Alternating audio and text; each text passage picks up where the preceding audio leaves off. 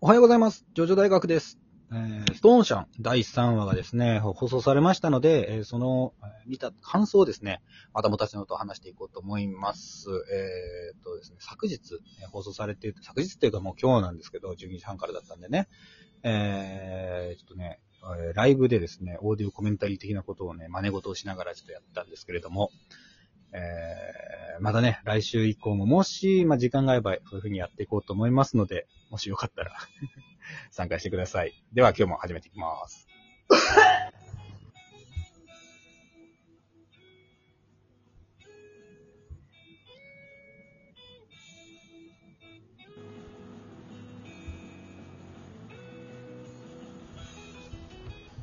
はい、またしのさんお待たせしました。俺の席入ってたいや、スーパー入ってた ね。うんすげえでけえのが、ウェホーンが来たけど、まあいいでしょあのー、ジョジョの、ジョジョをね、ネットフリックスで見ながらね、う。はいはい。あの、ポップコーン食べてたんだよ。うん。そしたらさ、ポップコーンのあの、皮がさ、うん喉に、こう、は、は、張り付い てさ、あるあるだね。わかるわかる。映画館で起きたらやべえってなるやつだよね。そうだね。はい、というところですけれども、はい。第3話。えー、またちのくんは、えー残念ながら日本にいないので、えーアニメの方はね、こう見れないんですけれども、ネットフリックスで、うんえー一応見れてるというところで話していきます。この世には、死ぬよりも恐ろしいことがあって、それがこの刑務所で起きているのは確実なんだおエンポリュ少年ですね。そうです。うーん人に物を伝えるというのは素晴らしいことだ。をね、今回に出てきたセリフですけれども。ああ、いいね。うん人に物を伝えるのは素晴らしいことだ。だが、時としてカスが残る。恨みというカスがな。ねえ、かっこいいよね。これさ、いいよな。俺、この前、前も使ったけどうさ、ん。一見こう、ああ、いいね。人に物を伝えるってのは素晴らしいことだねって言っておいて、だが時としてカスがそう上げて落とす。上げて落とすもそうだし、カスっていう言い回しが本当に さ、安っぽいのがいいよね。お母さん、お誕生日、おめでとう、いつもありがとうって、ああ、ありがとう、人に物を伝えるってのは素晴らしいことだね。ただ時としてカスが残る。恨みという数がな。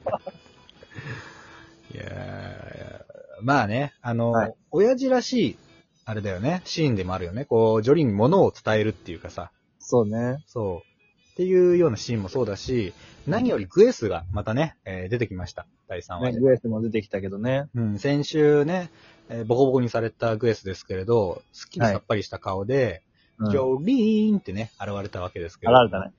いやね、やっぱ可愛いよね。このさ、付きまとってくる系女子ね、俺好きなんだ よ。そうな。うん。そう、一方的な行為を、こう押し付けてくるっていうかさ、そのまっすぐさっていうのがね、やっぱ好きで、俺。うんああ、そうなんだ。へえ。うん、そうなんだよ。だからどんなキャラクターでも、こういるじゃないこうライバルキャラみたいのいるじゃないこう、ヒーローが、まあ主人公がいて、ヒロインがいて、ライバル女子みたいなね。ル。はいはい。うんで、結構こう、ベタベタしてきて、何よみたいになる、そういうのが結構好きでさ。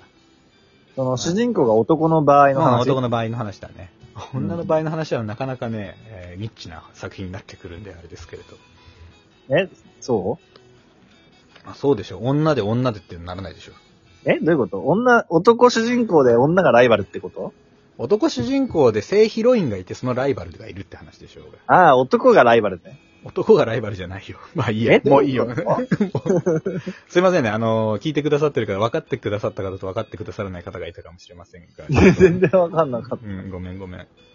悟空とベジータ想像しちゃったから。 違う、違うのああのね、それもね、いいよね。あの、違ったそれはね、俺が好きなやつだからね。ホモ展開でね。え、そ、え、そういうことそういうことじゃないよ。どっちかっていうと、あの、ランマがいて、アカネちゃんがいて、みたいな。うんえっ、と、アタルくんがいて、えっ、と、しあの、なんだあの、ひ女の子がいて、ラムちゃんが来て、みたいな。で、ラムちゃんのポジションの話よ。あ、ごめん、うるせえ奴らになると俺わかんねえんだ。ああ、そうか、ごめんごめん。まあ、そういうことなんだけど。ランま で続けてくれればよかっ た。ごめんごめん。あのー、ランマがね、俺ちょっと怪しくなってくるから。わかった、オッケー。いいよ、もうこの話それは。もうやめやめようやめよう。ストーモーシャーの話だっつって。まあそういうね、話でしたね、今回の第3話は。でね、あのね、あの、自分のお母さんの骨をね、あの、人に押し付けるのがね、趣味なエンポリオ少 年もう ね、ん。お母さんの骨ってまだ言及されてないけど、そうなんですよ。あれね、ドロドロに溶けた骨ですね。しかもちょっと ね、こう、び尾骨のあたりの話ですからね。死ぬことより俺恐ろしいんだほら、骨だよ。ほら、骨。それがもう恐ろしいからね。 何なんだよ、気持ち悪すぎるだろ。刑務所で怒ってるんだよほら、骨だよ。 ほら、これ、ちょっと持ってて、骨。 あの、骨はね、あのーこの後もいろいろ出てくる、まあ、ストーンオーシャン的なね、あれなんだよね。まあ、キーアイテムとして骨って結構出てくるからね。まあね、うん。うん、いくつか出てくるんですけど、はあーまあちょっとまあ注目ですよ。この骨がどう使われるのかとか、い。うんあとは、まあ早速出てきたね、ジョン・ガリエーですけれど、はいはいはい。以前もね、こう、うちのラジオトークで話したんだけど、ジョン・ガリエってさ、あのジョン・ガリエ戦さ、まあ、今回はね、まだこう始まったばっかりだけど、うんマジで挫折したんだよ、俺。ジョン・ガリエ戦で。ああ、うん、わかる。わかるわかってくれるか。まあわかるよ。うん。まあわかるけど詳しくはうん。あれで挫折ポイントはまだ先だから。う。そう、もうちょっと先なんですよねうん。ただもう謎が始まってるじゃん。タバコにいつ火をつけたとか、ね、確かに。そう、手錠がなんで今ないんだとかね。あれ、漫画で読んだら、うんって感じだからね。そうそう、本当に。 だけど、こう、映像にすると、やっぱね、映画的だったのかなって思うね。今思えば。うんうん。あの、演出がそう。そのね、ただその何何かが起こってるけど、何が起こってるかわからないっていう状況って、うん。やっぱほんと怖いし、面白いよね。うん、その引きがあるっていうかさ、謎がさ、一体これどう回収されるんだみたいなね。うんうんうん。、で、それがこのね、まあ、スタンドバトル初戦がグエス、えー第2回がジョンガリエ戦になるんだけれど、うん、まあその序盤にね、こう持ってきたっていうのは、結構まあ作戦的な部分も感じるし、うん。うん、面白いなと思うんだけどさ。うんうん。うんまあぜひね、ちょっとこれは引き続きそこの部分に注目してね、見てってもらいたいなっていうあ感じとね、俺分かりづらいところで言うとね、うん。あの、ジョリーンがさ、うん。あの、一服盛るじゃん。ああ、あのーコインをね、そう。砕いて。はいはい。コインを砕いて、そのコインの粉を、コーヒーかなんかにこう持って、うん。うん。で、女をね、便意を催させるっていうシーンがあるんだけど、はいはい。あれ、何をしてんのか漫画だと分かんなくないあー、ちょっとね。うん。まあ今、アニメでもちょっと怪しいよ。なんか糸からさ、うん、サ怪ラしいサラサラっていうね。すげえ分かんない。あそこ理解不能なんだよね。あその、うコインをべしってへし折って、うんで、シーンはあるの、わかるんだよ。だけど、うんあの、なんか糸が吊るされてて、でもどこから吊るされてるのかわからなくて、そうしかもその糸から垂れてるのが、なんかドロドロの液体っぽいんそうで、そうそうそうそうね。な、何これっ ていう。どっから何をしてるのっていうのがわからないし、で、それが、うんあのコーヒーの中に入ってるっていうのもわかりづらいんだよね。そうなんだよね。なんか、その頭の上に直接水滴が垂れてるみたいな表現になってる。うんうんうんだから、本当は、その糸を伝わらせて、あの、へし折ったコインの粉、粉になったやつを、コーヒーカップの中にさらさら持ってるんだけうどん。、うんなんかそれがあの、ポタポタってなんか、糸がどっからともが、ともなく吊るされてて、そっから水滴が落ちて、その、人の頭に落ちたら、頭頭部に落ちた人は便意に模様 を。そういう能力みたいなね。すげえわかりづらい なと思おう。腹を痛くする能力かと思っちゃうけど、そうなんだよ分かってて見返してもやっぱりわかんねえんだよ。うーん、そうなんだよなあーそのね、あの、忍者がやってるやつでしょ、あれって。忍者忍者が昔、大名とかに一服盛るときに、うん。やるのよ。寝てる隙とかに、こう、いびきかいてる口にね、糸を垂らして、そこに毒を垂らして、あー殺すっていうね、暗殺方法があるんですよ。あ、そうなんだ。そうなの。それを、こう、漫画的に、まあ、しかもその、粉でやろうとして、うんうんまあ、ちょっとわかりづらくなっちゃってるっていうところなんだよね。あ、じゃあコーヒーじゃなくて口に直接入れてんのか。いやいや、あれコーヒーに入れてんのよ。コーヒーに入れてんだけど、その実際糸を垂らしてそれに沿わせてやるっていうね。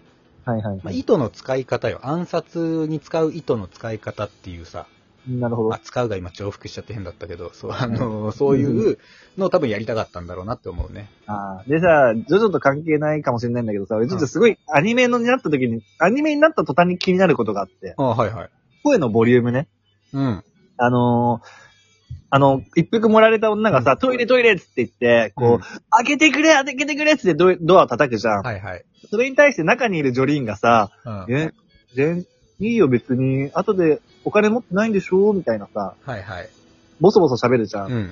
それが、その、耳に届いてんのかなっていう、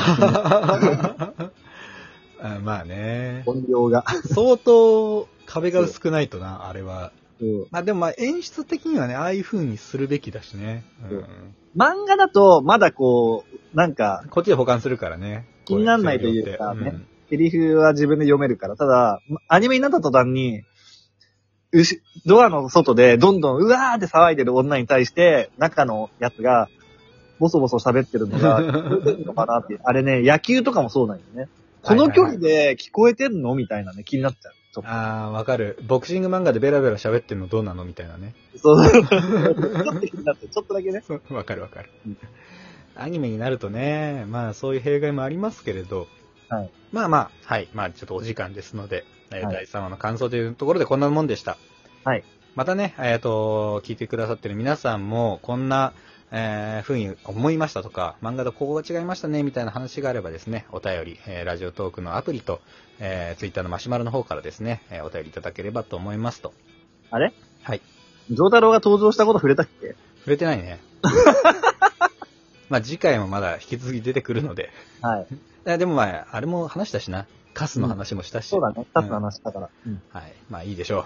はい。ではまた、えー明日お会いしましょう。アリーベデルチ。骨あげるよー。そう骨だよー。そうじゃないだろ。